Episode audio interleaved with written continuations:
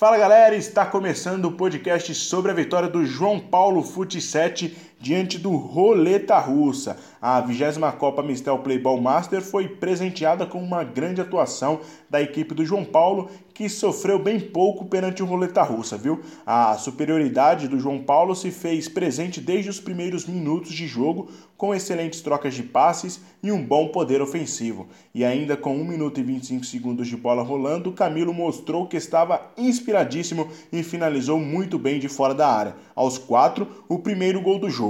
Boa jogada de José Nilson, que não foi fominha e só rolou para consagrar Camilo. Aos seis, o Roleta tentou dar a resposta com Jandir, que roubou a bola no meio, mas chutou cruzado e para fora.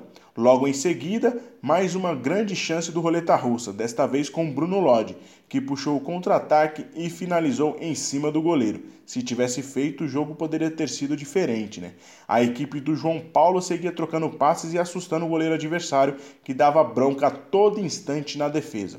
E apesar das boas jogadas, João Paulo só ampliou o resultado aos 20 minutos Diego levou a bola em velocidade pelo lado esquerdo e encontrou Wesley sozinho, que fez o primeiro dele na partida e o segundo do time. 2 a 0 para o João Paulo Futset. Dos, dos 20 minutos do primeiro tempo em diante, a supremacia do João Paulo ficou ainda mais eminente, pois um minuto depois, Wesley demonstrou ser um bom garçom, além de um grande matador também, e retribuiu o passe que Diego já tinha lhe dado.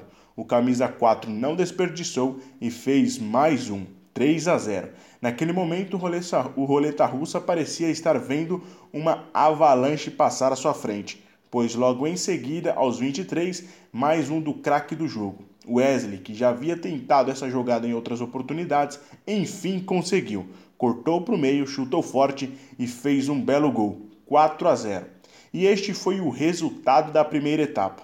A tônica do jogo não continuou, não continuou a mesma, até porque o placar de 4 a 0 do primeiro tempo já agradava muito a equipe do João Paulo, que resolveu cadenciar o jogo e trocar passes com menos ímpeto e agressividade. Porém, precisando muito do resultado, Roleta Russa começou a marcar mais perto da jogada e aos 3 minutos, Vinícius Sanches roubou a bola, rolou para Fernando, mas o camisa 34 não pegou bem e desperdiçou a grande oportunidade criada.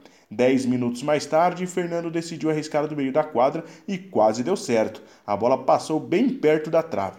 E como eu já disse, o jogo estava totalmente sob o controle do João Paulo, que tocava muito bem a bola, e foi exatamente após boa troca de passes que Bruno Santo fez o quinto gol do jogo.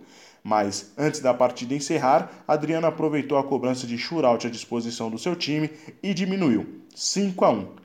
E já no apagar das luzes, o Wesley fez mais um e sacramentou a vitória do João Paulo por 6 a 1 diante do Roleta Russa. E com este resultado, a equipe chega a 4 pontos e ocupa a primeira colocação do Grupo A. Já o Roleta Russa segue sem pontuar e amarga a última colocação junto com a Explosão, ambos com zero pontos.